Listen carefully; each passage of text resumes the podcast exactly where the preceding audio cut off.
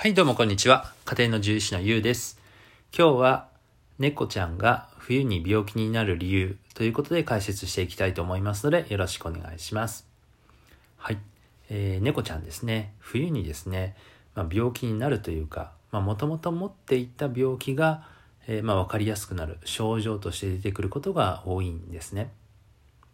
まあ、最近というか、ま、今日なんですけれども、あの猫ちゃんがですね、まあ、膀胱炎がひどくなってでおしっこがその、まあ、詰まってしまってですね尿道閉塞になってき、た子がいました。まあなんとか命は助かったんですけれども、まあ、そのまま何もしないと命に関わる病気なんですね。あとは猫ちゃんに非常に多い腎臓病ですね、腎臓病も冬に悪くなることが多いです。なので冬に悪くなる病気としては、えー、その膀胱炎ですね。えー、泌尿器系の病気とおしっこの病気とあと腎臓病の2つが主なものになります。で、えーと、なぜ悪くなるのか冬に悪の悪くなるのかっていうと、えー、飲水量飲む水の量が関係しているんですね。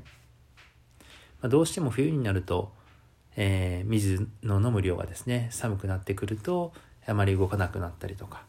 あのあまり喉が渇くあまり喉が渇かなくなりますのでそれでお水飲む量が減ってくるんですね。そうすると、えおしっこが濃くなりやすくて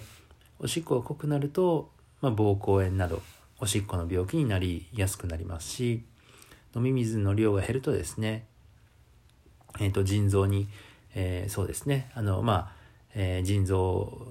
に、まあ、血液の量があまりいかなくなったりしてそれで、えー、腎臓がもともと悪い子が、えー、症状として出てくるようになることが多いです。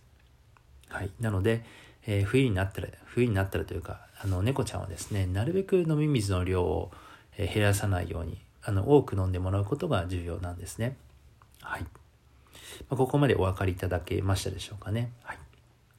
で、えっ、ー、とじゃあどうすればいいのとどうしたら飲み水あのお水をいっぱい飲んでくれるのってことなんですけれども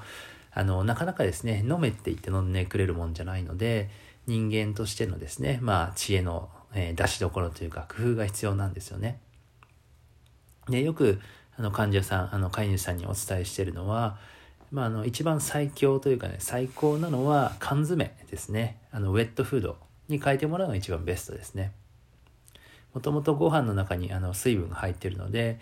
あの正直それだけ食べてもらうとあの非常にベストです。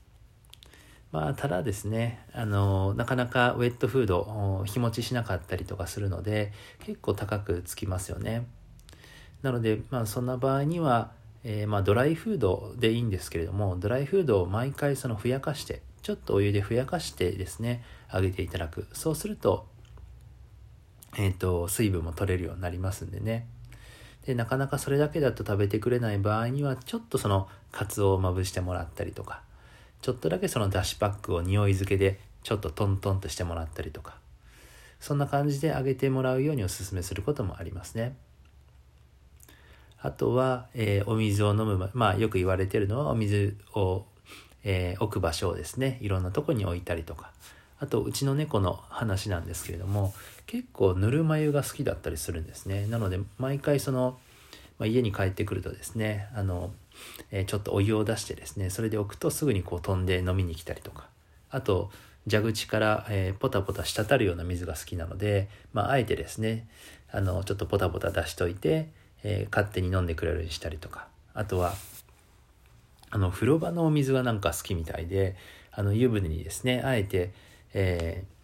ー、お湯を張ってですねそれで飲みに来るのを待ってたりとかすることもありますね。なのでそんな感じでですねえー、冬の間も飲み水の量が少なくならないようになるべくいっぱい飲んでくれるようにね、してくれる、まあ、工夫がおすすめですよっていう話ですね。はいまあ、もちろんですねあのそれで病気にならないっていうわけではないので、えー、腎臓病などですね血液検査で早期発見すしていただくとですね、えー、いろんな対処方法があの見つかってきますので、えー、あまりね、血液検査されてないよっていう方は一度検討してみてはどうでしょうか。はい。では今日はこんなところで終わりたいと思います。はい。じゃあまた、どあの、また会いましょう。はい。バイバイ。